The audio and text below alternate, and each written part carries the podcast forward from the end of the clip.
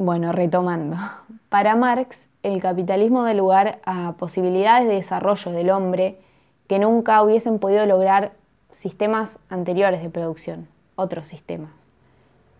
Pero por su carácter opresor lleva al desaprovechamiento de estas posibilidades de desarrollo.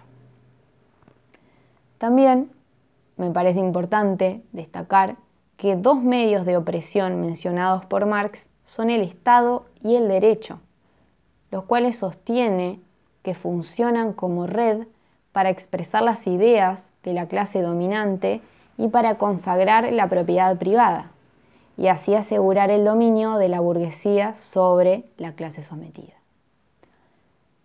La burguesía usa el poder del Estado para acomodarla a sus necesidades, para regular el salario, para prolongar la jornada laboral, para mantener al trabajador en un estado de dependencia, entre otras cosas.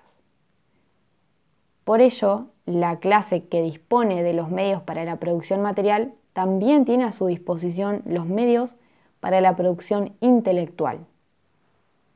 Ahora, ¿cómo fue el proceso que llevó hacia la consolidación del capitalismo?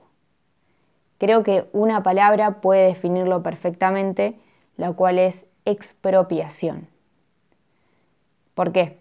Porque entre el siglo XV y el siglo XVIII se usurparon tierras comunales y se expulsaron campesinos libres. Se arrasaron sus viviendas y también iglesias. Todo esto tenía un fin en particular, colocar a los expulsados en la fábrica, ponerlos a trabajar en modo de trabajadores asalariados. ¿Cómo fue posible? Porque el derecho lo facilitó. Se establecieron leyes para evitar que estos campesinos expropiados, ahora convertidos en mendigos y vagabundos, dejaran de deambular y se pusieran a aprender la disciplina de la fábrica.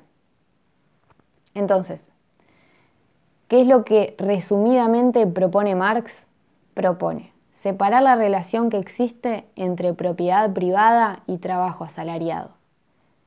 ¿Cómo? Nos preguntamos. En una primera etapa se pone fin a la propiedad privada, la cual es poseída colectivamente. El movimiento obrero también tiene que convertir al Estado en un órgano que se subordine a la sociedad, en vez de estar por encima de ella, como dijimos anteriormente que sucedía en el capitalismo. En la etapa intermedia, Marx habla de una dictadura del proletariado. ¿Qué es lo que sucede? En esta dictadura del proletariado. El proletariado se vale de su dominación política para quitarles a los propietarios de los medios de producción su capital. Entonces, en esta etapa, el proletariado se organiza como clase dominante. El fin último de Marx, para que quede claro, es la implementación del comunismo, en el cual sostiene que habrá una sociedad sin clases, se superará la alienación que es la que mencionamos hace unos minutos, y también se eliminará la división del trabajo, que es la que facilita la explotación.